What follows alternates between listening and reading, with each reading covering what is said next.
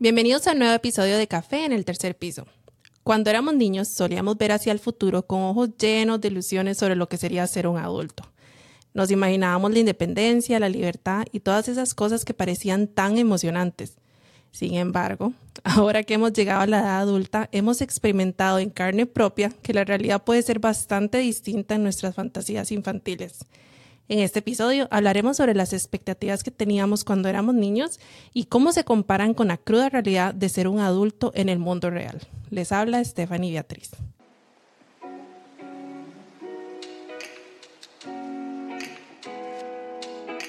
Bienvenidos a Café en el tercer piso. Es un espacio que decidimos crear donde somos dos amigas en nuestros 30, con diferentes raíces e historias. No somos de la farándula ni influencers de ningún tipo. Vamos a intercambiar ideas, comentarios y anécdotas.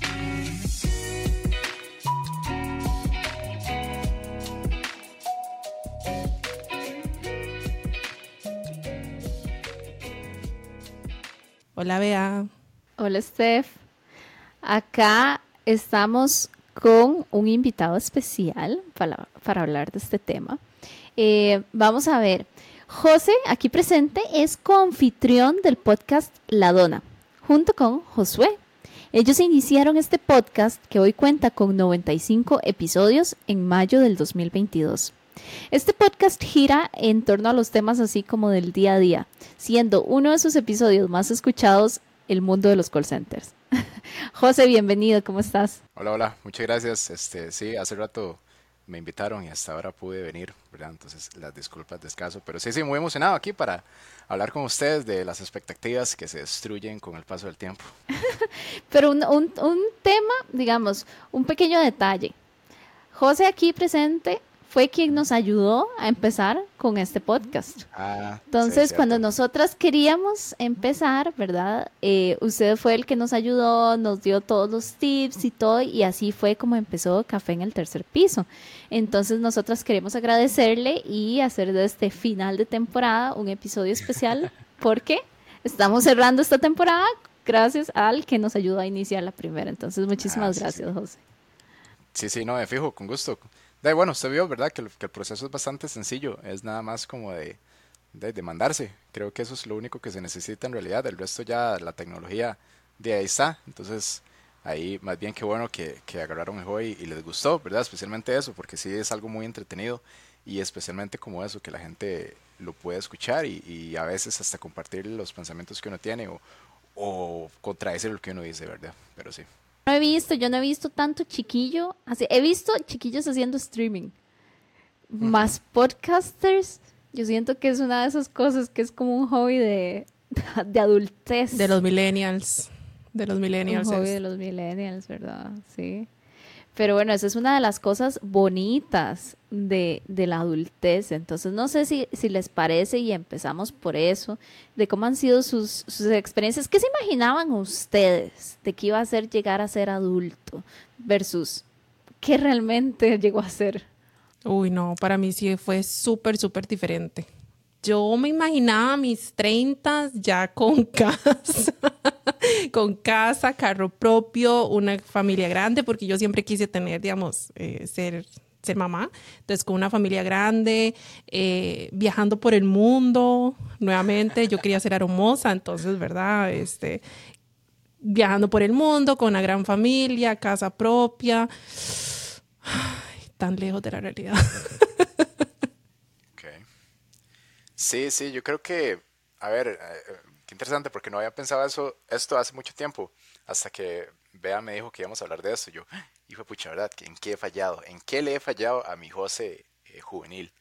¿Verdad? Pero no es tanto como que uno haya fallado, sino que lo que yo me puse a pensar fue que hay un montón de como golpazos de pared que uno se dando en cuenta a través del tiempo, ¿verdad? Porque yo me imaginaba muchas cosas, como es Steph, digamos yo me imaginé que a los 30 ya también súper exitoso, ¿verdad? Ahí, especialmente con todo lo que uno ve en películas y series, ¿verdad? Que la gente, bueno, especialmente casi que todas las películas que uno ve y, todo está como localizado en Estados Unidos, que es muy normal que a los 18 ya se fueron, ¿verdad?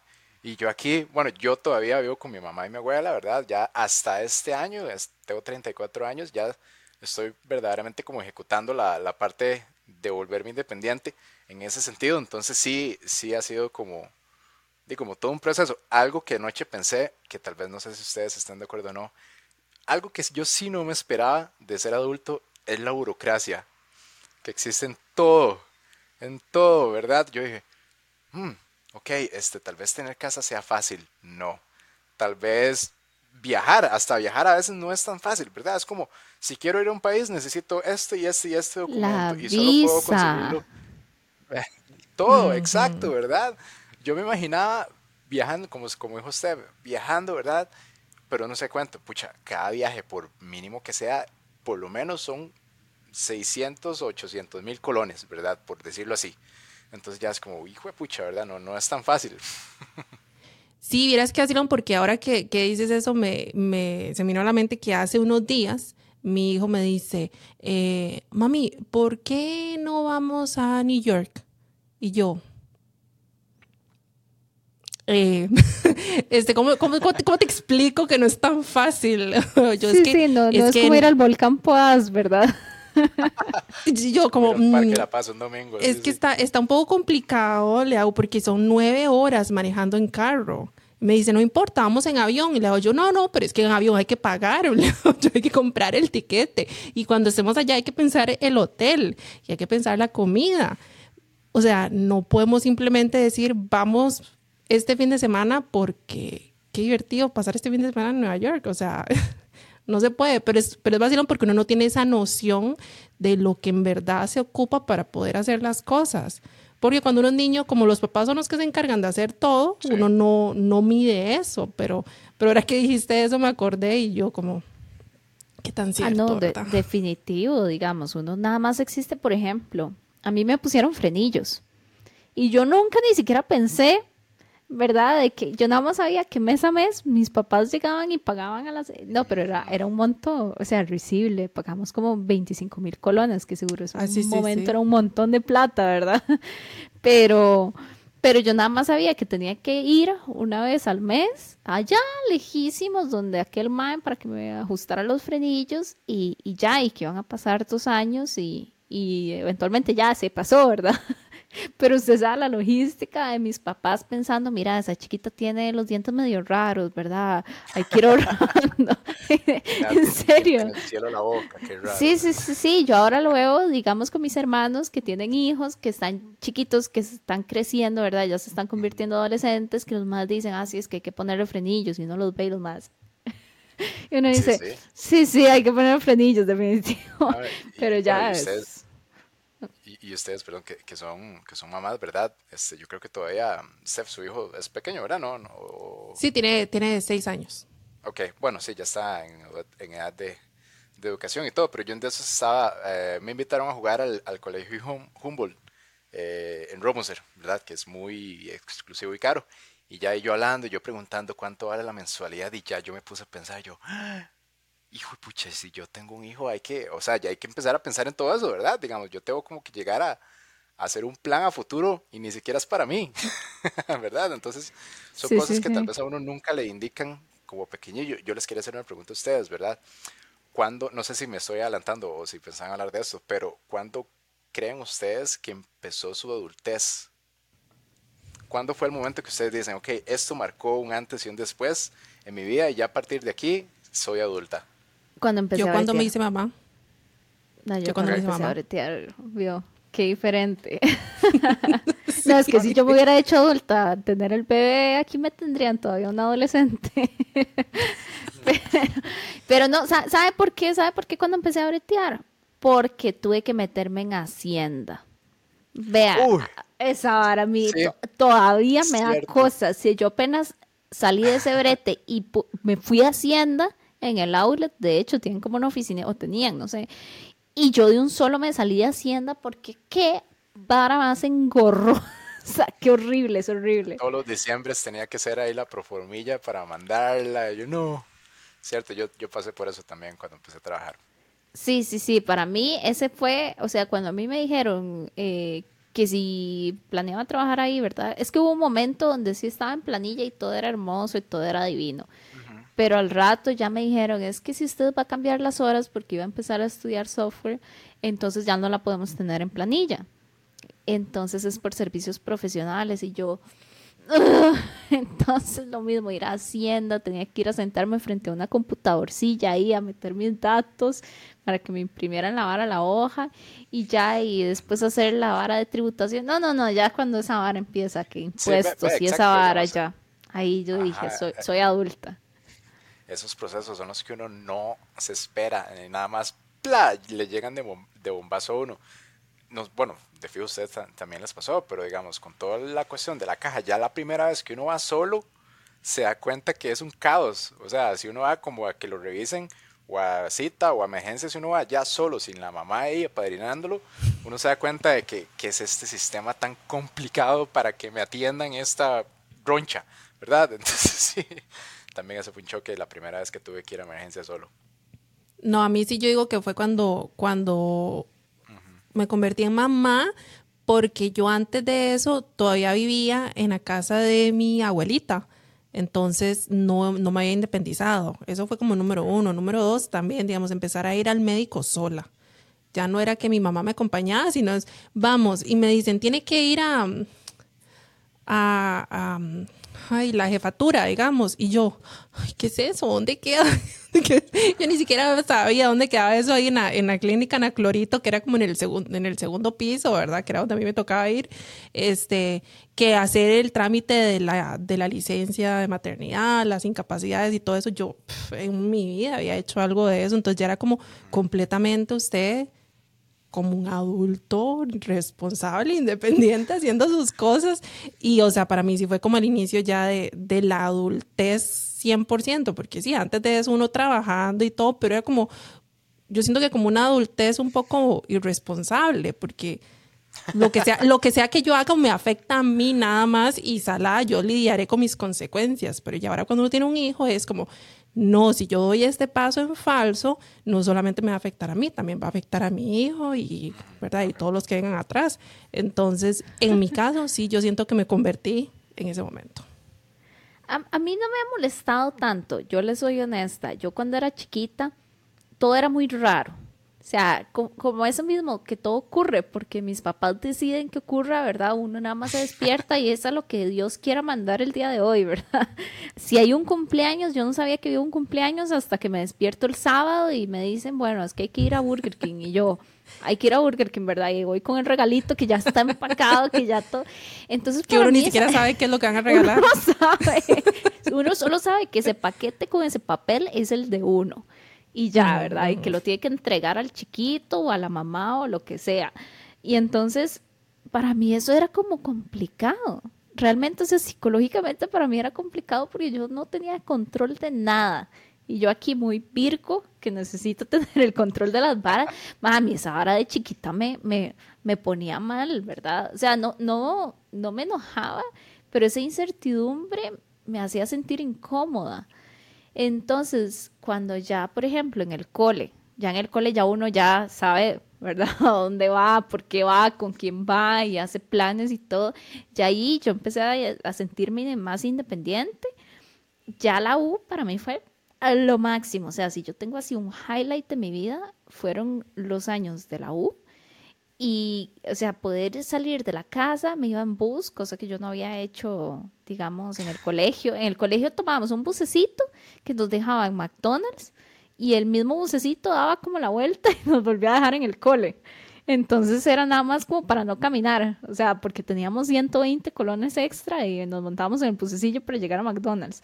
Pero ya, ya, como que agarrar un bus, trazar la ruta, bla, bla, y después yo me perdía todo el día, iba a la iba al Mall San Pedro, iba aquí, iba allá, ¿verdad? Entonces, chivísima, para mí esos años fueron lo más tanis. Ya empiezo a trabajar, entonces son como otras, ya, ya es diferente, ¿verdad? Porque no es como hacer planes de ir a comer al mall con 500 colones, ¿verdad? O ir a vitrinear, sino que ya usted está trabajando, entonces ya es como que la salidita a la playa, pero ya va a Paganini, ¿verdad? Porque no es como que uno le dice a los papás, hey, me regalan plata para ir a la playa. Y entonces ya ahí ya eh, lo que vos decís, ¿verdad? Ya empieza uno como a tomar decisiones más, ¿cómo decirlo? Más adultas. ya empezás a pensar en tu presupuesto, ya empezás a pensar en, en, qué lo vas a gastar, por qué, si tengo que ahorrar. Más planeadas. Ajá, más planeado, ya no es tan libre. Sí, sí, sí, antes uno era como, cómprese, cómprese ese Play, eh, está bien, se compraba el Play, y ahora es como, es que ahorita hay que pagar el chamo ya, ¿verdad? Uy, es que ahorita hay que... sí, sí, aunque hay, hay, hay, hay, compras que uno sí hace todavía Ah, sí, para, para, para eso trabajo. Ajá, ajá, pero uno ya, ya digamos, se hace como, como una listilla. Ok, este mes puedo, esto lo puedo comprar Ajá. en lo que me dé la gana. Pero ya usted ya sacó todo lo demás, ¿verdad? Pero sí, sí, es. es- Como eso de se lo enseña a la uno, quincena uno gorda y la quincena espera. flaca. Es como yo tengo una quincena gorda y una flaca. Sí, es cierto, es cierto. Yo me, es cierto, cuando empecé a trabajar también me pasaba eso, este, que yo decía, bueno, en la primera quincena en la que uno paga todo lo que te cobran mes a mes, Ajá. Ajá. y la segunda quincena yo pagué todo eso, entonces yo decía, ah, sí, no Ajá. tengo plata, ¿verdad? sí, pero yo me sentí ya una adulta hecha y derecha, se lo digo así, desde que ya empecé a trabajar, yo decía, eso, pero, pero también yo empecé a trabajar como hasta los 25 años. O sea, Ah, yo no, yo, es Mm. que yo no empecé a trabajar como cuando tenía 18, como mucha gente que ya sale Yo del sí. cole, hace la carrera, pero porque la carrera duró. Y yo duré como Sí, 5 o sí. 6 años en la carrera, Sí, sí. ¿verdad? Entonces, igual, antes de eso no podía bretear. No tenía tiempo para bretear en cualquier otra cosa. Entonces, por eso tal vez es que para mí fue, ese, eh, fue esa época como a los 25, tal vez, que ya yo sentí que ya, ya, ya estaba. No, yo sí empecé a trabajar a los 18 y me acuerdo, me acuerdo que, o sea, a mí me pagaban una cochinada. O sea, me pagaban una cochinada y yo tenía un día libre cada 15 días. Y ese día, Güey. ajá, y ese día me iba de fiesta. Con la más irresponsable. Este, no, me iba de fiesta y llegaba al día siguiente a trabajar as- todavía de fiesta. Qué Pero esa, esa era vida de call center, No, yo no, yo no trabajaba en call center todavía. ¿no? No, Qué peor, yo era, ahuevado. rece- yo, yo era recepcionista de un spa. Ah, eso sí no me Era- lo sabía. Eso sí no me sí, yo era recepcionista de un spa, pero digamos, me acuerdo que yo cuando empecé a trabajar, yo me sentí como ¡ah! realizada, porque yo ya me sentía como una persona Claro. parte de la sociedad y ya La era primera- independiente y con poder adquisitivo y ya yo podía hacer un montón de cosas, ¿verdad? Y La primera nadie, quincenilla, sí. y nadie me podía decir qué hacer porque yo ya trabajaba y ya tenía mi salario, aunque seguía viviendo en el techo de mi abuelita, ¿verdad? Y mi abuelita me A decía, ustedes. ¿Ah? Dale, dale, termina, termina. termina. No, no, y mi, y mi abuelita me decía como, Stephanie, sea más consciente, ¿cierto? Yo no, yo no le pido a usted plata aquí para la casa, los gastos ni nada, pero este, pero no lo gaste en tonteras. Y yo, déjeme, para eso trabajo. Bueno, yo creo que ya, ya me respondió lo, lo que les iba a preguntar, pero ustedes no le cobran su mamá la mitad de las quincenas. A mí me hacen cobrar las quincenas así, como siempre tenía que dar la, casi que la mitad para la casa y el resto ahí ya, con eso sobrevivía yo. No, mi abuelita, mi abuelita a mí no, pero yo pagaba, creo que era el internet o el cable. Eso era como lo que yo pagaba porque Sí, sí. era la, yo era la que más lo usaba, entonces era como, ok, si usted quiere, tiene que pagarlo, ¿verdad? Entonces eso era como, y también porque la casa de mi abuelita ya era de ella, entonces no había que pagar eh, casa, digamos, así eran como los recibos y todo, pero sí ya después, ya como, que como a los 25, 26 años, cuando ya, ya no era una chiquilla, ¿verdad? Ya ahí sí me dijeron como, no, Stephanie, tiene que eh, aportar más a la casa. Y yo, Ah, bueno, ay, no, sí, qué feo, a mí no esto me gusta. a mí na- nadie me dijo nada de esto. Sí, ¿verdad? A mí, a, mí, eh, a- a eso iba, ¿verdad? Que, que yo, yo me acuerdo, mi primer, yo empecé a trabajar haciendo como trabajillos ahí, como por horas, entonces todavía, en verdad, ahí me dejaban como dejarme esa plata para que se me hiciera el hábito de trabajar. Pero ya cuando empecé a trabajar en serio, que ya estaba en planilla y ya me pagaban ahí, y es el primer trabajo a mí me pagaban por mes. Entonces, me acuerdo que la, el primer mes mi mamá me dijo, bueno, vea, disfrute ese, el otro me tiene que dar la mitad. Y yo así como, ¿qué? ¿Y ¿Por qué? Y ya, ya uno grande lo piensa, yo, varas, mi mamá. Pero- pero ¿a qué todo edad fue eso? Yo empecé a trabajar a los 19, ya digamos, en planilla a los 19 años. Sí, Así ves que ustedes eran unos chiquitos. clara, claramente Sí. uno, en ese momento uno lo ve indignante, uno dice, ¿cómo? ¿Por o sea, ¿por qué? qué me están...? Pero ya uno grande es como, como desde el año cero mi mamá pagó todo, ¿verdad? Entonces es como, madre, sí que bruto, más bien porque no leí más, pero bueno. Usted sabe, usted que sabe no que, enseñan. que hay culturas donde sí, digamos, los hijos, eso se llama, ¿cómo es? Eh, deber filial, una vara así. Ajá. Que, que lo que vos ganás se lo entregas a tus papás y tus papás pueden decidir, ¿verdad? Si lo aceptan o no lo aceptan. Pero, o sea, ya es un hecho. Es un hecho y todo el mundo ya, ya sabe, ¿verdad? Ya está preparado psicológicamente. Yo creo que las mujeres son más blandos con nosotras, honestamente, en todo que sentido. sí.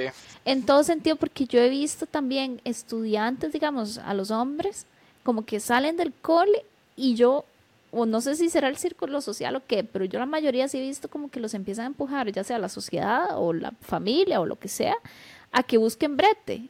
Y como que, o sea, vea, no esté ahí echado con su tiempo libre, vaya y haga algo y gane plata, ¿verdad? Y si quiere invitar a las chiquillas, también tienen que ganar plata. Y si quieren ir acá, tienen que ganar plata.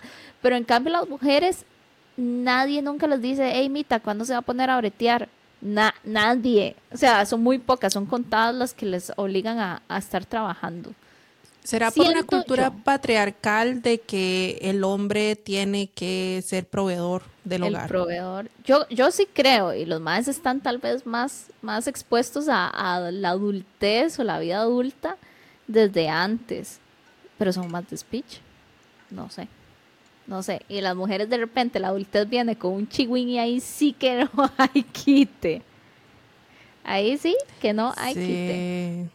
sí, sí, es cierto. Yo lo veo con, con mi hermano. Mi hermano, él está, digamos, ya entrando a, a la adultez. Y, y un día, bueno, ahora que estaba en Costa Rica, justamente en su primera quincena, estaba sentado haciendo números con mi mamá de los gastos y las cosas que debía y lo que tenía que pagar y no pagar y todo. Y estaba indignadísimo. Él me decía, es que no es justo. ¿Por qué? es? ¿Verdad? Lo que estamos hablando ahora y todo. Y yo le decía, esto no es nada. Esto no es nada de lo que se le espera en Navidad, o sea, Sí, más adelante. es Y espérese cuando tenga una novia y que es las salidas y que este, que lo otro. O sea, es, es, es más, más complejo, ¿verdad? Esto no es nada. Saben que, que es otra cosa también, ve ahora que, que menciona eso usted, los impuestos, uno sí que no se espera eso. Especialmente cuando uno le pagan la primera vez, uno dice, suave, suave, a mí me dijeron que me iban a pagar tanto por mes. La mitad es esto. ¿Por qué me están dando el 65%? Y Sí. no, no, es que vea, digamos, existe algo que se llama la caja, algo que se llama el Banco Popular, algo que se llama pensión, algo que se llama ROB. Y uno, ¿qué? Y hasta la fecha todavía a sí. veces me, me, me indigno, ¿verdad? Cuando, Ah, no, bueno, por supuesto. aquí, aquí, es diferente, Y- aquí es diferente, pero, pero, pero allá me acuerdo que yo cuando ella, lo que me rebajaban de la caja, y yo tal vez pasaban seis meses sin ir a la caja. Y yo, ¿qué es esto? Me están robando.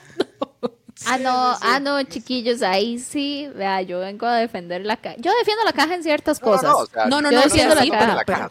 Súper bien, súper bien. Pero uno no se lo espera, eso es todo. Uno no Sí. se espera. Sí, uno, uno todavía, todavía le, le molesta, todavía le choca un poco Ah, ver no, ese, ese monto tan así y, y- y tan así, y ya lo que le queda a uno, ¿verdad? Sí, sí, lo que pasa es que siempre los primeros bretes de uno, digamos, uno no entra a trabajar ganando 3 millones, ¿verdad? O sea, siempre Sí. los primeros bretes son, de, si uno le va muy bien, 500 mil. Y esos Sí, no, y eso es 500 porque mil... lo pegó Ajá, por eso, si Sí, uno sí, le va muy bien. Pero usted puede andar rondando por ahí los 300 y te quitan ¿Cuánto? un 40% y obviamente uno siente que está ganando nada. gana, gana, gana 280 mil, nada más.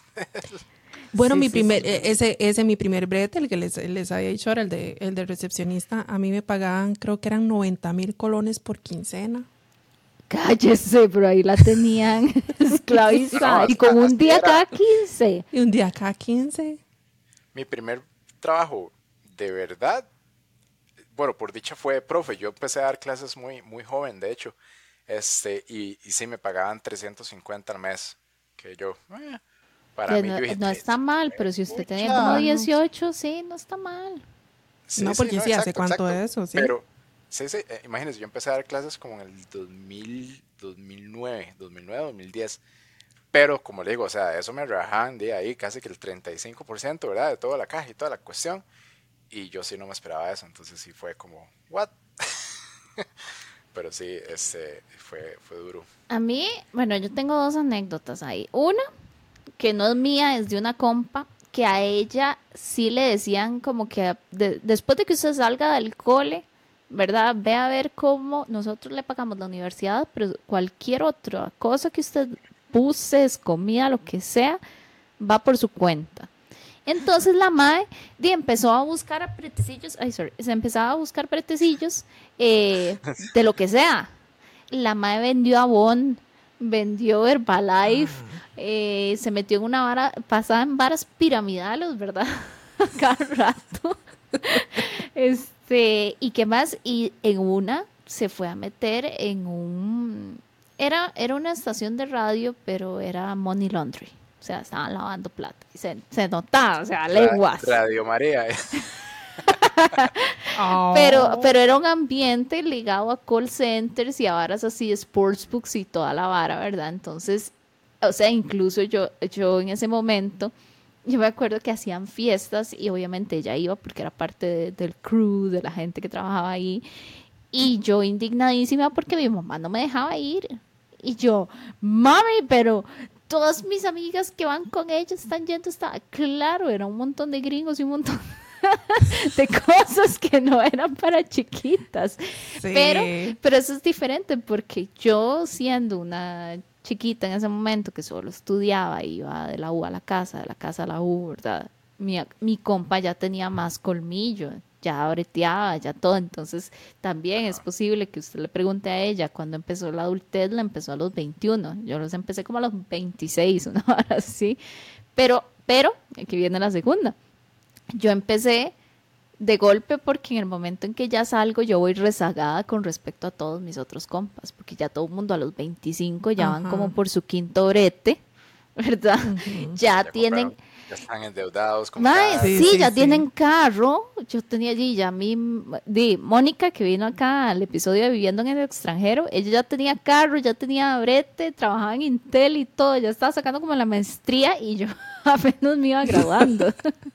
Entonces, claro, a mí me tocó de un solo, empezando a bretear y de que conseguir carro y de que pagar marchamo y de que aquí, de que allá y meterte en Hacienda y yo, ¿qué es esto? Pero el carro sí fue, fue otra de las cosas que uno, uno nada más cree que es andar ahí, ¿verdad? Cruising en mi carrito y en la primera llanta que se poncha y uno dice que cuánto cuesta una llanta. Oye, la gasolina, todo, o sea, yo, yo recuerdo mi primer carro, yo se lo compré a mi tía, también yo tenía como 21 años. Y, y también, o sea, yo no me esperaba así como, suave, suave, me está diciendo que tengo que pagar 300 mil para que le cambien esa piecita, si no, no sirve. Sí, yo, bueno, yo el año, el año pasado fue la primera vez que tuve que comprar llantas y tuve que cambiarle los zapatitos a, mis, a, mi, a mi carrito. Y yo, y, aquí, ¿verdad? Y yo hacía, yo llorando, yo estaba indignadísima. Yo le decía como que 1200 dólares en cuatro llantas. Está loca. Que, tiene un furgón. Una Pathfinder. qué carísimo. Bueno, aquí cuestan 100 dólares cada llanta, tráigaselo aquí. Venga, es, que, es que tenía que es que aquí hay como dos tipos de llantas, están los eh, All Seasons y, y otra que ahorita no me acuerdo. Y yo tengo que comprar esa, la All Seasons, porque es para que me sirvan en la nieve también o el hielo. Mm. Entonces, Sí, son, son, más caras, digamos, pero claro, yo dije, y yo indignadísima, yo en, el chat de los compas, y yo no lo puedo creer, esto es demasiada plata. Y todo el mundo dijo, más, la primera vez que usted cambia llantas, y yo sí, es la primera vez. Porque en Costa Rica yo tenía nosotros le decimos un mimi boom, ¿verdad? Porque era un carrito chirisky risky, era un gran I10, entonces era un carrito chiquitito con zapatitos chiquititos. Entonces, en realidad yo nunca tuve que cambiarle llantas porque ese carro nada más lo tuve como aquí no tres años, dos años. Y, allá no neva, exacto. Aquí tal vez se vaya en un pozo, pero no... Sí, pero o sea, para mí eso fue como, a mí nadie me dijo que yo tenía que hacer eso. Y ahora que, que en las gasolineras no están los pisteros, ¿verdad? Entonces usted es la que tiene que echarle gasolina y usted es la que tiene que echarle la presión de las llantas y el, el, aire y todo. Y yo ahí, ¿verdad? Buscando en YouTube cómo echar gasolina, porque en mi vida había echado gasolina. o sea, son Eso cosas una- que uno no. Eso es una ventaja que tal vez nosotros no tuvimos Sí. a esa edad, YouTube, ¿verdad? Porque ahora uno en YouTube puede aprender a hacer Ajá. lo que sea, lo que sea. Yo me acuerdo tal, también, ¿verdad? Waze. Waze, ve, exacto, digamos, Sí. esas cosas. Ah, yo ahorita lo uso, bueno, claramente cuando no sé a dónde llegar, pero más que todo porque a veces a uno sí le dice, esta es la ruta más corta. Yo, mira, años de venir aquí, no sabía que existía esta callecilla. ¿verdad? Entonces, pero sí, creo que ese es el mejor eh, ejemplo, Waze, porque si nosotros sí nos perdimos. Bueno, o por ejemplo esto, Uber, ¿verdad? Que antes de, como dijo Beatriz ahora, nosotros era puro bus. Yo tenía que ir a la UCR en Peri, y si agarraba la Peri mal, duraba hora y media más. ¿Verdad? Porque habían dos. Eso que uno Estaba está en la la parada L1, y uno dice, la ay, L2, vendrá. y la Ajá, ajá. L3. Entonces, la L- si no me equivoco, la L3 era la que iba directo a la UCR. Yo me acuerdo, la primera vez que yo fui, a- la agarré mal y me bajé como en el cementerio que está más eh, del lado de Zapote que de San Pedro y tuve que caminar, ¿verdad? Pero sí, sí, esas andadas de bus, o bueno, igual de ustedes que, que, que anduvieron en bus aquí en San José, cuando uno iba a San José, uno le decían, ok, por ejemplo, las primeras veces que uno iba tal vez a la U, algún trabajo, ok, el trabajo queda en tal lugar, y uno, ok, bueno, ¿cuál bus agarro? Y ya uno buscando la parada en San José solo, ¿verdad? No tenía Y que tiene ningún que hacer aparato conexión en- con otro bus. No tenía ningún aparato en la bolsa que le dijera, no, agarro, no, nada. No, nada, no, eh, era buscar a la gente que está en la fila. eh, disculpe, ¿este es el bus que va para San Sebas? ¿O este es el Sí. bus que va para la sabana? No, Ese- muchacha, ese, ese está... No, y por cuando le dan a uno mala dirección. Cuando, ah, no, es que yo, yo- esos son como 200 metros para allá y llegaba uno y esa parada no existía No, bueno, y había no un sé con un ustedes- no sé puñal. ustedes- No sé ustedes cómo, eh, qué tan hábiles serán en la, eh, su inteligencia geográfica, pero en ese momento yo, chamaco, yo no sabía, me decían 200 norte, 300 este. Y yo, ¿Ah? No, yo no sé cuál es el norte ah, y el este. jaque mate, jaque no. mate, ¿verdad?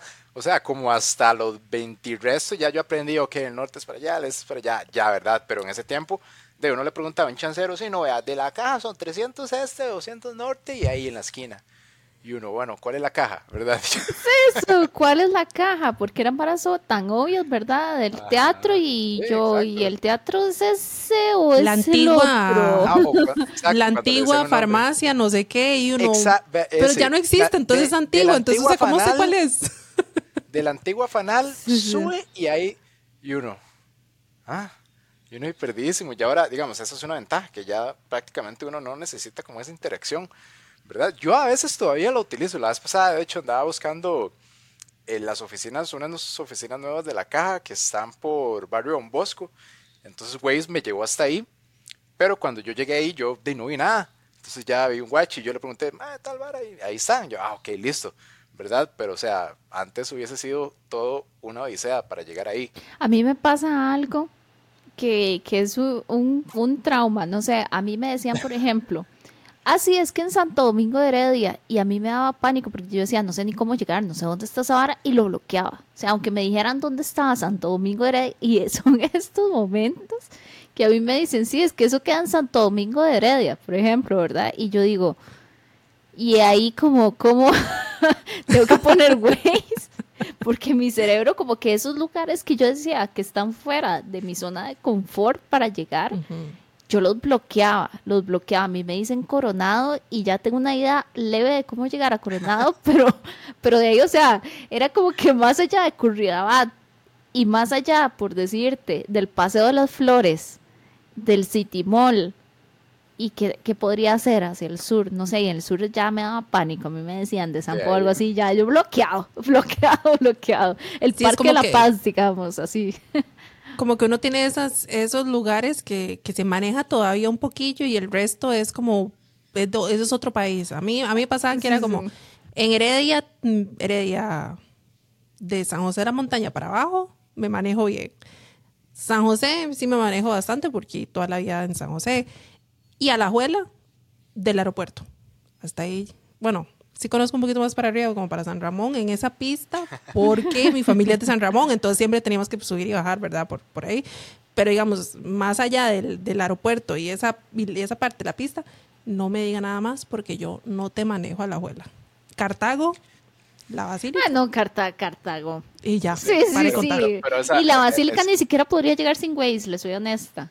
Porque cuando Pero- uno pero llega a. Cartago y ahí está vara, se Hay unos como cruces por raros todos ahí. lados. Mira, mira, mira, qué raro, dice Pérez qué raro. Sí, pero, pero ese es el punto, ¿verdad? Que tal vez nosotros, nuestra generación fue como la última que tuvo que llegar así a, a, a pura voz, ¿verdad? Porque ya ahorita, de ahí, o sea, todo el mundo con Waze usted puede llegar a cualquier lugar. A usted le dicen, necesito que llegue a Tococari, eh, Nicoya, y uno llega. Uy, sí, ir a la ¿Verdad? playa, la primera manejada a la playa, qué rudo, Sí, sí. qué rudo. Yo me acuerdo la primera vez que manejé en... Yo aprendí a manejar relativamente de joven, pero o sea, en calles solas, ahí en Romus, por esos lados, ¿verdad? Que hay mucha callecilla que se usa, usa para eso. La primera vez que me metí a la 27, yo llegué casi que descompuesto ahí a Pequeño Mundo de Escazú. yo iba así como a 25 kilómetros por hora. Tras de eso iba toda mi familia en el carro, ¿verdad? Entonces yo todo nervioso, sudando así como si estuviera haciendo una maratón. Y pasaban los trailers, ¡vum! y yo, ¡ah! y sí, ya. Este, y tras de eso el carrillo manual, ¿verdad? Viejísimo y todo. Entonces sí, la- las, las primeras manejadas, en serio, uno, o sea, yo me acuerdo, las primeras dos manejadas en San José también, yo llegué a la casa y yo dije, yo no quiero manejar nunca más en mi vida. Nunca más en mi vida quiero volver a manejar. Pero ya después uno es como, ah, no, no, todo bien, todo bien. Pero sí, es, ve, eh, manejar yo creo que también es como un, un paso más hacia la adultez. Sí. Ya es como, hijo de pucha, o sea, y manejar solo, Sí. como dicen ustedes, irse a hacer un viaje Pero usted sabe que ahora está cambiando, yo lo veo con las nuevas generaciones y como ya existe Uber, ma, es que antes uno decía, yo no me meto en un taxi porque el mae me va a desangrar. O sea, número uno, no me van a dar ride de, de aquí a 500 metros. Número Ajá. dos, si me dan ride me cobran dos rojos y yo no tengo dos rojos aquí. Entonces ya va uno ahí caminando. Entonces eventualmente uno decía, no, yo ocupo un carro. O sea, ya, ya no puedo ir ahí a San Pedro a pegarme a la fiesta si no tengo un carro. Pero ahora di con Uber, los más. O sea, es que es barato. Uber es barato, es conveniente, te recogen donde sea, como sea, a la hora que sea. Y, y los más ya no quieren tener carro. O sea, la, la generación está Z. Sí, es cierto. Muchos dicen que para qué, para qué, si, si hay Uber y hay transporte público, entonces en realidad que tener carro no, no es una prioridad para ellos. Sí lo he escuchado de varias gente decir y yo, yo no, o sea, yo no puedo estar sin carro. O sea, yo sufro sin carro porque ya me acostumbré. Obviamente aquí, ¿verdad? Con mayor razón, pero hasta en Costa Rica. Ahora que yo estoy allá, no me vieron en bus. no me bus porque yo no, yo no te manejo. esa es otra cosa, digamos, yo digo esto con mucha humildad y mucho respeto, pero yo siento que volver a montar en un bus público, por lo menos de aquí, yo no veo eso como una opción ahorita, la verdad. Este, igual lo digo, con, o sea, no, sin guarda ni nada, pero, pero es que ya uno nota la vara, ya cuando uno tiene carro, bueno, o si usa un Uber y todo, y es que andar en bus aquí es tan complicado, y ni siquiera es como por la gente, ¿verdad? Porque ahí estamos todos, ¿verdad? Y vamos todas las clases y todo. Es más que todo por el tipo de servicio que es, ¿verdad? Que es súper complicado, a veces pasa, a veces no pasa, a veces pasa a tal hora, a veces lo deja en otro lado, a veces se queda varado. Entonces es como, madre, no, Las no presas, estar tantas Las horas. presas, cuando llueve, ¿verdad? Que uno va ahí todo lleno de Ah. humedad y todo el mundo mojado y sudado y harto de la vida. No, no, no, No, sí, eso es algo que sí. yo, de hecho yo antes, cuando yo empecé a trabajar eh, en la empresa, yo iba de noche y teníamos servicio este, de transporte, entonces yo lo usaba para digo, ahorrar gasolina. Pero para eso yo tenía que llegar a la Sabana, eh, perdón, a, a San José, entonces yo me iba en, en bus público, pero cuando vino la pandemia ya yo dije, no, yo creo que ya, eso murió para mí, pero sí. Sí, yo, el- yo el bus tampoco. Yo no, o sea, no, Para a mí mí me decían, pero vaya eh, en bus y yo no. Mm, mm. Para mí el bus es de, es de mi época, nuevamente, de mi época de, de adolescente, universitaria, estudiante. estudiante no adulta. Tenía que agarrar el bus de la Carpio, ¿verdad? Entonces habían horas que uno no se monta en el bus de la Carpio, obviamente. Pucha, ese sí, bravo, bravo, sí. Sí, sí, es que era Hospital México o Carpio. Y entonces Hospital México tenía un horario rarísimo y pasaba como una vez cada hora, era una hora rarísima, y si no era la Carpio. Entonces mi mamá, ¿verdad? Para no sobreexponerme a cosas que no necesitaba, ella me daba ride. A veces me daba ride eh, a una parada que estuviera, no sé, más transitada, ¿verdad? Que pudiera agarrar un bucecillo ahí más fácil.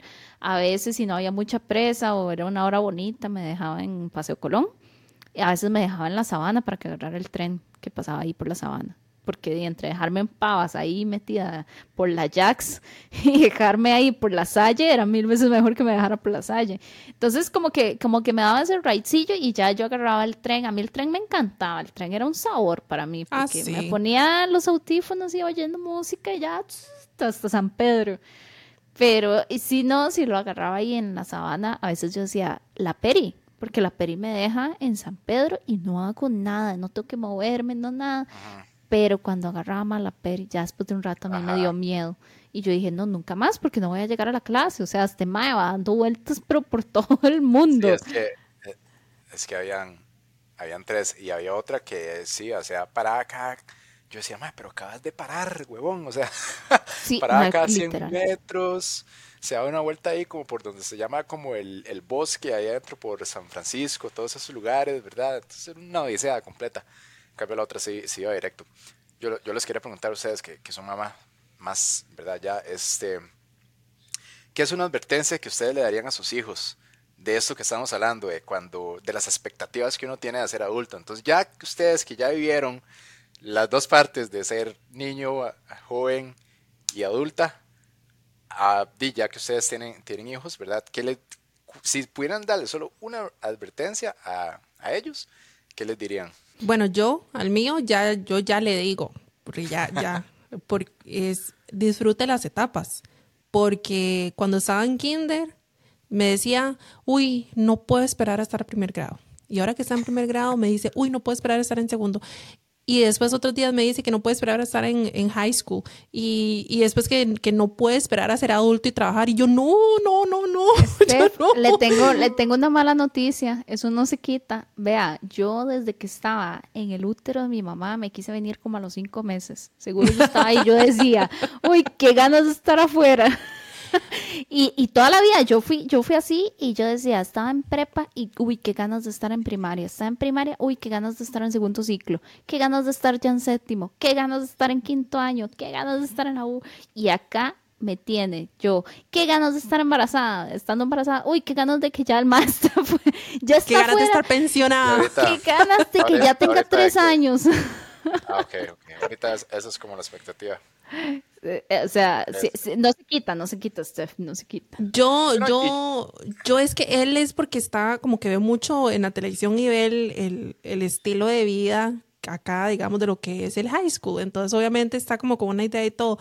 Entonces, es como que quiere vivir esas etapas. Entonces, sí le digo, lo- disfrútelas porque más adelante usted va a querer volver para atrás y va a desear estar en kinder. Eso se lo decía el año pasado. Ahora es no quiera estar en segundo grado porque cada grado es más difícil, entonces cada vez se pone peor. Ya aquí ya vamos, eh, vamos para abajo, aquí ya nada va para arriba, ¿verdad? Entonces es como, se me queda viendo y me dice, bueno, bueno, está bien, tiene razón y todo, pero yo sí le digo, digamos, eso es, disfrute las etapas en el momento, porque esas ganas de querer ir adelante hace que usted no, no, no disfrute el momento y, y en realidad va a ser peor, porque aquí ya para que- abajo. Creo que es normal, creo que a todos nos ha pasado en algún momento, ¿verdad? Que ya uno dice, uy, ya quiero llegar a, tal lugar. Y sí, más bien ahora es como, pucha, qué, qué mentalidad tenía uno en el cole, porque en el cole uno no hacía nada, nada, no tenía que pagar nada. Y el cole es súper fácil, ¿verdad? Era súper relajado. Yo iba al cole, pasaba jugando bola, jugando Yu-Gi-Oh, jugando Game Boy, todo lo que estuviera de moda en ese momento. Y eso era la única preocupación que uno tenía, como en la escuela, en el cole. Bueno, ya en el cole había más, pero en la escuela era llegar a tiempo para ver Dragon Ball. Esa era la única preocupación que yo tenía yo. Es que si salgo tarde no llego a ver Dragon Ball y ya se van a agarrar. Legítimo. Para nosotros Claro. era Sakura. Sakura. Llegar a ver Sakura en el Sakura 7. Card Captors, sí. Exacto, es- esas eran como las preocupaciones que uno tenía. Y, y uno era, entre comillas, uno decía, "Ay, es que era todo infeliz, por así decirlo, ¿verdad? De alguna manera, no era que era infeliz, pero, pero ya uno se da La, cuenta. la- que, la "Ay, depresión por temas súper tontos. La depresión porque no me tocó en la misma clase que mi compa. Ajá, de hecho Josué, bueno, eh, Josué, el del, el del podcast, él me cuenta que, que otro de, de, los amigos de nosotros era un año menor, entonces Josué le decía a él que él se iba a quedar al propio para poder ser compañeros. y esas eran las ideas que uno tenía, esos eran los planes y, y, y, las preocupaciones que uno tenía. Era como, por ejemplo, eso que acaba de decir Beatriz, yo, yo recuerdo que en tercer grado yo tuve como un amiguillo muy cercano y mi preocupación era como, uy, ojalá que en cuarto también esté con ese mae, ¿verdad? Porque si no, mi mundo se acababa en ese momento. Y ya, y, y, eso era lo que uno pasaba. Ahora es como, pucha, qué ganas de vivir esa vida otra vez, la verdad. Vieras que a mí no, por eso que yo le decía que yo sentía como tanta ansiedad porque no tenía control de las cosas, que a mí me dicen, usted se devolvería a, a primer grado Igual, eh, mi mamá siempre que yo le decía, mami, ¿no te gustaría estar otra vez en prepa, otra vez que en mi grado? Y mi mamá, o sea, no, amiga. Entonces, yo, yo también, digamos, a mí me dicen que si yo quiero volver a estar en el cole, y a mí el cole no me gustaba. Pero usted me dice estar en la U, y la U tiene sus cosas, ¿verdad? Pero me gusta más, como que cada etapa que voy cerrando, me gusta más donde estoy ahorita que donde estaba ahí sí fue muy tuanis. Y, y sí, o sea, me gustó, tal vez la única tristeza es eso que uno dice, un día fue, un día salí con mis amigas y ese fue el último día que salí y yo no sabía. Eso es lo que más me duele, digamos, que, que, se van cerrando las etapas muy rápido, ¿verdad? Tal vez después de eso conseguí un novio y entonces ya me quedé con el MAE y ya nunca más volví a salir con todo el grupo de comp. Ya ese tipo de cositas va más rápido cambiando en la adultez que en el cole, porque en el cole uno está como, como en la misma vara por años. O sea, de séptimo a un décimo, ustedes son los mismos compas, la misma rutina, la misma vara todos los días de su vida. Ahí, lo que va cambiando es que ya un día les, ¿qué es esto? Una espinilla. ya eso ya cambió. Vea, esa es otra, otra etapa que, que hay como un antes y un después, porque yo me acuerdo todavía la primera espinilla que a mí me salió, y yo dije, ¿qué es? Ay, no puede ser. Y ya a partir de ahí esa era como mi mayor preocupación. bueno, en, el, en, el, caso de las mujeres es cuando, ah, cuando menstruan, Ah, llega la menstruación. Sí, eso ah, también es un momento que uno... Debe ser fuertísimo.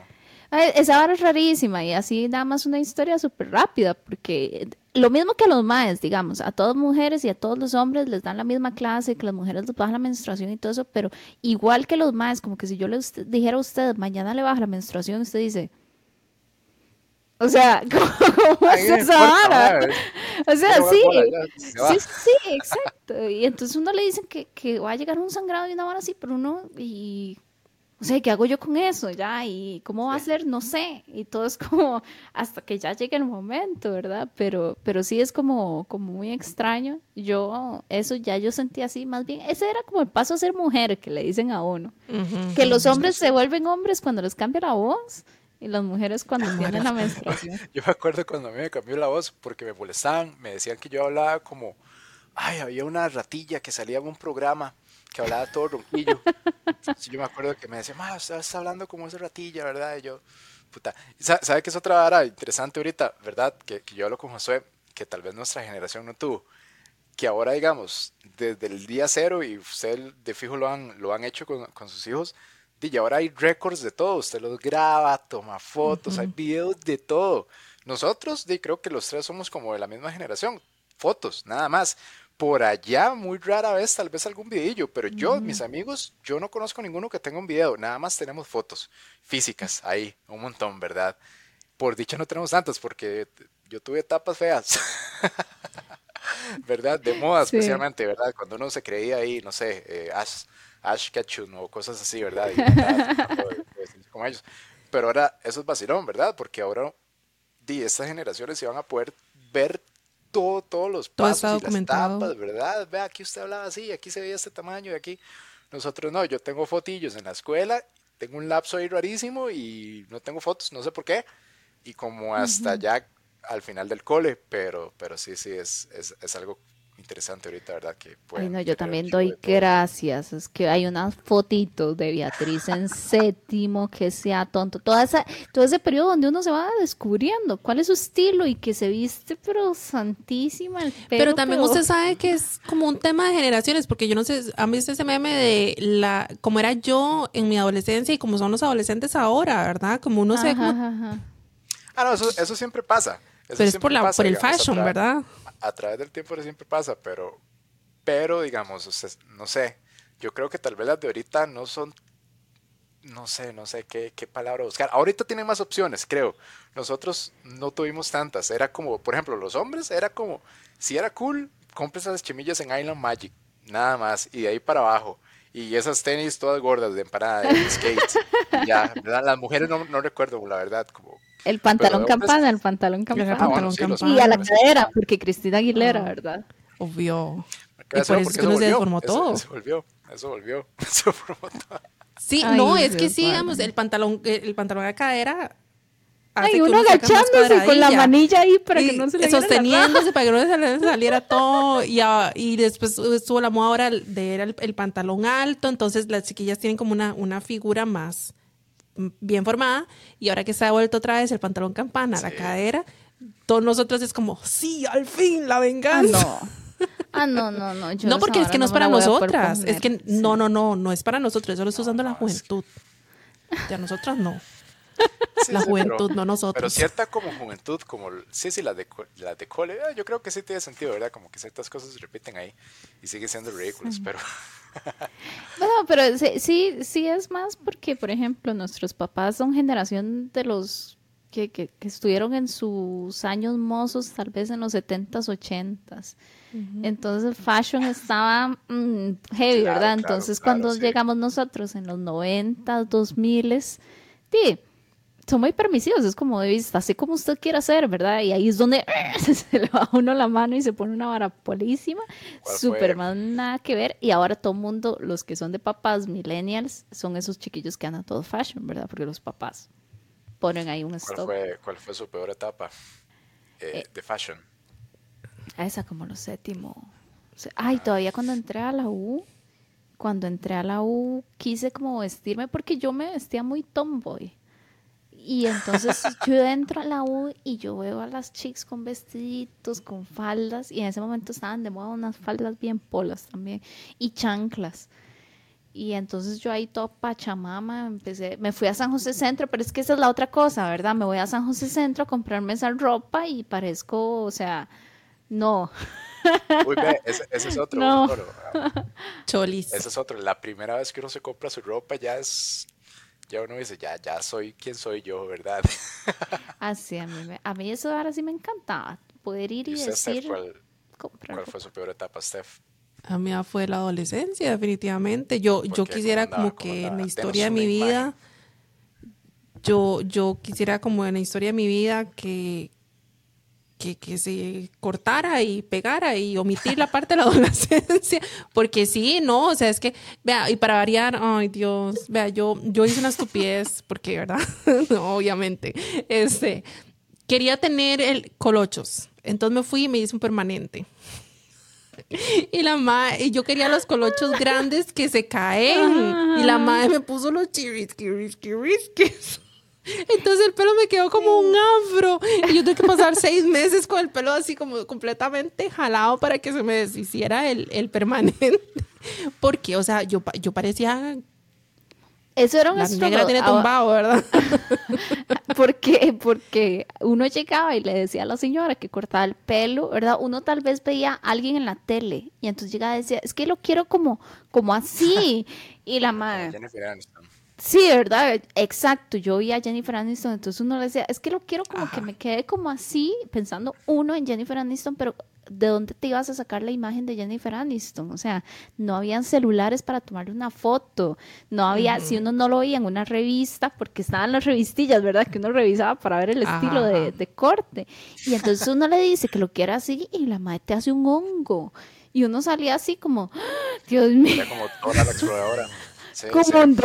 explorador y no como Jennifer Aniston. A, mí también me pasó eso muchas veces, ¿verdad? Este, porque yo, como hasta, como hasta octavo, a mí me cortaban el pelo como dijera, ya sea mi mamá o mi abuelo, el que me llevaran en ese momento. Y, y sí, las primeras veces me decían, ¿qué quiere hacerse yo? Yo ahí, según yo, muy, este, muy rompiendo paradigmas, yo quiero algo así como, como picos, pero solo en el centro, ¿verdad? Y yo, sí, no, parece Rocket Power y de todo, entonces sí, no, pues, ahí. Y es fácil, no, porque digamos, ahorita, lo, me de carrera, que, que, era como la que yo trataba de evitar carajillo, y ya es como, eh, ma, yo creo que por algo uno lo peinaban de carrera. Sí, sí. Pero, ¿sabes? Volviendo, volviendo porque no he dado mi respuesta. ¿Cuál sería mi consejo para, para la bebé? Eh, yo creo que algo que no hemos mencionado mucho es el networking. Porque qué rudo cuando uno es adulto y se da cuenta de lo que necesita, porque uno empieza todo egoísta en la vida, ¿verdad? Que hermano me cae mal, fuck off, ¿verdad? Usted me cae bien, venga conmigo, ¿verdad? Y aquella huila le voy a hacer cara fea porque... Mm, mm". Y después que uno va creciendo y va madurando y se da cuenta como que, uy, mira, aquella huila que le decía cara fea, ahora es otorrino, ¿verdad? Y yo aquí ocupo que alguien me atienda, porque no fui buena nota con ella. y hubiera ido. Sí, y después, o sea, yo no sé si a ustedes les ha pasado, o sea, es que yo era bien repugnante, bien, bien repugnante, y a veces sí me ha pasado que me topo la gente que yo decía, qué pena, o sea, qué pena, qué pena ajena propia. De que yo me porte como una idiota y ya madura, ¿verdad? Yo le he ido a pedir disculpas a la gente por ser tan odiosa cuando era más chiquilla. Vieras que yo creo que aquí otra vez eh, esto cae como un tema cultural, porque nosotros allá, cuando entramos en la escuela, normalmente hasta que cambiemos de escuela o pasemos a colegio o así, nos toca siempre la misma gente. Entonces usted empieza a hacer su ciclo, digamos, su, su, su grupito, su clic que lo va acompañando por el resto de su vida y el que me cae, eso, el que me cae mal, chao, lo descarto porque usted no es de mi clic y bye, ¿verdad? Acá, de todos los años los separan a ellos desde kinder. Si usted, kinder primero, ya lo separaron, primero, segundo, los separan y los van separando porque los van obligando a socializar y hacer ese network desde pequeños. Entonces, cuando ya ellos salen, en realidad conocen a todo el mundo porque estuvieron con ellos en algún momento de su vida colegial o escolar, lo que sea. El otro día le, le, dije a mi hijo que si quería, porque como parece ser que van a cambiar ahí, van a hacer unos cambios y que si él quiere cambiarse de clase. Y me dice que sí. Y yo, pero no, no va a extrañar a sus compañeritos, ¿verdad? Porque a mí me dicen, usted se va a cambiar de clase y yo ya entro en pánico. Yo, no, no, jamás. lo que decíamos, ¿verdad? Lo que uno quería era seguir con sus compas por seguir, toda la vida. Exacto. Y entonces me dice que sí. Y yo, pero, pero, ¿está seguro? Me dice, claro que sí, mami, porque si voy a conocer más gente, voy a tener más amigos y todo. yo, ay, no. pero es por esa, esa cuestión cultural de que, de que nosotros no lo hacíamos así, pero acá como que lo incentivan mucho. Entonces, yo creo que sí también va mucho como de, de esa parte de, Ah, no, yo sí lo he visto la cultura. un montón en trabajando transnacionales, digamos. Usted ve y aquel mae dice, eh, tal vez acá, este José, pero un jefe que nosotros teníamos, él decía, pero porque usted no busca a la gente de su universidad y yo, ma, yo no le hablaba a nadie, o sea, que busque a quién de mi universidad. yo creo que, que en, la, en la U es como la primera vez que uno vive eso aquí, ¿verdad? Que todos los cursos de gente diferente, a veces uno se topa a la misma gente, pero especialmente los primeros años que son generales o carreras muy así, que, o, o materias que son de varias carreras. Sí de ahí, ¿verdad? Como decía Beatriz, a veces uno ya tiene su grupillo y llega y es como, ¿este quién es más? No sé, uno le pasa mucho eso, ¿verdad? Yo creo que hay una etapa donde uno cree que ya resolvió su vida y ya yo lo sé todo y ya no quiero ni un solo más amigo, ¿verdad? Pero no, este, creo que Así, sí, de repente todo el mundo agarra por aparte y uno se queda solo, se queda Exacto, solo. y uno se da cuenta que, que, o sea, las amistades también como una relación este, amorosa, de, hay amistades que mueren del todo. Hay, hay gente que yo conocí que eran muy buenos amigos en su momento que por X o llamativo de ya no, o sea, ya no es la misma amistad. Entonces uno se da cuenta como que eso y también que entre más viejo esté uno, más difícil es hacer amigos también, ¿verdad? Oh. Cuesta un poco más. Nosotros tenemos un episodio de eso, amistades en los 30, para que lo vayan a ver. y llegamos, llegamos al meollo del asunto, porque es tan difícil hacer amigos en los 30, pero se los dejo para que lo vayan. Ah, tienen que ir a escuchar.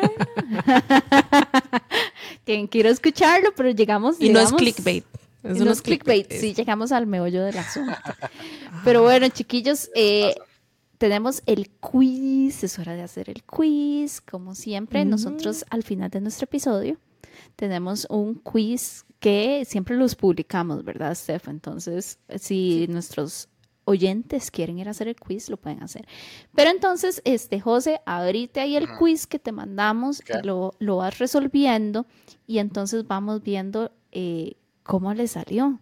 Este quiz dice planee su semana, ¿verdad? Porque eso es algo muy de adultos, tienen que planear. no lo mencionamos mucho, pero la planificación también se las trae.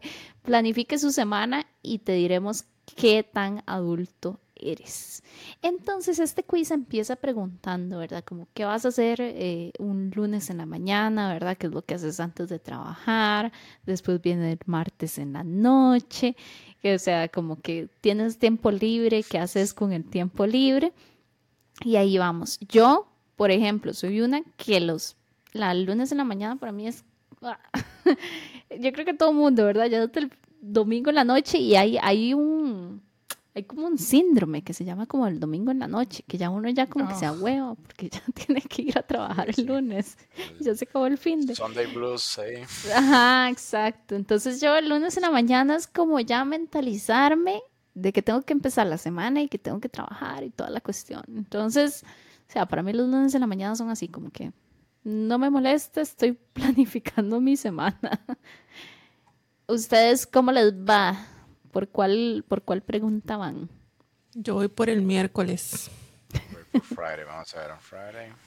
Vea, esa, esa es bonita, ¿verdad? Cuando ya llega el viernes. A mí antes me encantaba el viernes y ahora con bebé, yo nada más doy gracias de que ya es viernes y que voy a poder descansar un poquito el fin de semana o salir o lo que sea, ¿verdad? Pero ya como que cambiar un poco el chip del viernes. Pero sí, el los viernes eran más, más tuanis, viernes, viernes de adultos sin hijos, eso sí debo decir. Ah, sí. Espérese que es un poquito más grande. Ya tengo respuesta. Entonces nos vamos con, con ella a la fira. y yo ahí con la chiquilla estabas... Mm, mm. Sí, eso es algo que, también cambia. Ah, sí, sí. Ya tendría que ser una excepción muy grande para que yo vuelva a la Cali, la verdad no, no me veo ahí. ¿Ves? Es otro episodio que tenemos de Fiesta en los 30. Sí, de Fiesta en los 30. ¿Ves? a nosotros aquí, vea, sí, síganos diciendo cosas, José, y le vamos siguiendo dándole a los, a los temas. ¿Qué le salió? A mí me salió que definitivamente no soy un adulto. Que, bueno, que no soy, que yo soy un niño en mi corazón que tengo un gran círculo de amigos y me divierto, pero que eh, priorizo como ciertos planes divertidos sobre mi vida aburrida de adulto, administrativa. Ahí salió lo mismo. A mí me salió kinda, kinda adult. Entonces sí, ahí como dice que soy adulto en ciertas cosas, pero también este, me gusta hacer cosas eh, infantiles a veces. Pero mientras pasa todo eso, me gusta tener todo ordenado. Pero yo creo que yo, yo también hice un poquito de trampa, ¿verdad? Porque, por ejemplo, cuando dice cuáles son tus planes para el fin de semana, o sea, aquí no hay una opción que diga cuidar un bebé. Es que ahí no está, eso es como asumiendo que usted no tiene hijos. Ajá, entonces yo digo, bueno, ¿qué hacía yo normalmente, por ejemplo, el año pasado? Así, brunch con amigos, bueno, todavía yo, pues, brunch con amigos. Pero sí, yo siento que hay ciertas cosas que yo respondí más como que dónde me gustaría. sí, exacto, es algo como un, un augura, no tanto de lo que hago ahorita, pero sí. Bueno, y, y sí, digamos, el del miércoles que dice, el miércoles que, que usted se tiene que topar con un amigo, ¿verdad? Como hasta qué hora se va, y yo, o sea, a las 7 de la noche ya. No, hasta que termine, hasta que termine la conversación. Esa es la cosa, o sea, ¿dónde está la opción aquí realista? De, miércoles, ¿qué, hago yo un miércoles, Así la veo un miércoles es para ir a tomar café, no, para ir a una cena. Y menos perder el último tren de regreso a la casa, no está loco, el jueves hay que bretear. E, este quiz no, no es para adultos de verdad. Hay que hacerlo, hay que hacerlo aquí, este, localizado Costa Rica. Yo creo que ese quiz lo hizo un adolescente. Lo hizo un adolescente, con sus expectativas de ser adulto. Ajá, de andar como Sex and the City. Yo creo que Sex and the City es el programa perfecto, al menos para mujeres, que es como la adultez idealizada. o al menos para mí sí era, como que iba a tener mi brunch con mis amiguitas, hablando de las cosas que habían ocurrido con Ahí mi va. pareja del momento. Single apartment ahí, Ajá, gigante, sí, las sí. más caras del mundo. Sí, esa- esas son las expectativas que nada que ver, ¿verdad? ¿verdad? Qué, qué interesante, como esas series, como que uno también, por ejemplo, Friends, ¿verdad? De que todos están como en esa etapa ya de adulto y uno lo vio carajillo. Ay, que todos viven así, ajá, a la vuelta del otro mae, y y, que lo- ah, bueno, y otra vara de Friends, que los más de están ahí como a la una de la tarde, todos ahí en la choza, y yo, más más no bretean, ya cuando uno está grande, es como, más mano, o sea, no tienen que marcar, güey. O el simple hecho de que se puedan reunir a cada rato. Sí, todos Es que uno, uno nunca puede, uno no, porque es que no coinciden los planes y todo. O sea, Sí, nada más el exacto. simple hecho que se puedan reunir, eso ya, eso ya es Sí, sí, sí, irreal. yo ahorita con, con Josué, que es como, como de mis amigos más cercanos, mucho, mucho una vez a la semana, ¿verdad? Y a veces ni siquiera, y eso que vivimos cerca y de todo, ¿verdad? Y los dos tenemos... eh, Lo bueno, más similar a. Friends. Sí, exacto. Entonces, sí, sí cuesta un montón. Hay amigos, igual que, que yo quiero mucho ahorita, que los veo do- cada dos, tres meses, ¿verdad? Y un ratito, porque ya es como, ay, ya me tengo que ir. Ajá, ajá. Bueno, Hay cosas que hacer. quiere- El tiempo apremia. saludar. Ah. Eh, hola. bueno, José, y vos mencionas ahorita, Josué, eh, ustedes tienen el podcast de la dona que también tocan este tipo de temas, ¿verdad? Y como cosas que ocurren en ciertos momentos. ¿Dónde los pueden encontrar si quieren ir a escuchar Sí, el este, podcast? bueno, en, en Spotify igual, eh, igual salimos como la dona, entonces ahí nos pueden buscar. Este, como dice Beatriz, tenemos como temillas así, a veces es como un poco más eh, libre, ¿verdad? Pero sí, hay, hay varios temas muy, muy parecidos a estos. En YouTube también salimos como la dona vlogs con V. Ahí José es como el encargado de ese, pasa subiendo como videillos ahí, a veces hacemos videos de lugares de acá, o de gente, o de cosas, ¿verdad? Es algo como que está tratando de crecer, pero sí, sí. Ahí igual, muchas gracias por la invitación, estuvo muy divertido, podríamos hablar de nuevo. No, después tenemos que invitar a nosotros, a ustedes, para hablar de... Sí. Después nos de vamos nosotras a esa casa, Para el a otro la casa lado, de ajá. ustedes, ajá. y ahí nos van a escuchar por allá. Y Steph, y si la gente quiere también dejarnos un mensaje y sus historias y anécdotas, ¿a dónde nos pueden encontrar? Si les gustó el programa y quieren estar al tanto de los más recientes episodios, pueden seguirnos en nuestras redes sociales de Café en el tercer piso. Estamos en Instagram como Café, el número 3 piso, todo junto, una sola palabra, y nos pueden escuchar en las plataformas de Spotify y YouTube. Recuerden darle clic a la campanita para recibir notificaciones cada vez que subimos un episodio nuevo. Pero bueno, como siempre, esperamos que hayan disfrutado de esta charla entre amigas. Les habló Stephanie y Beatriz. Muchísimas gracias por acompañarnos. Nos vemos en el próximo episodio de Café en el tercer piso.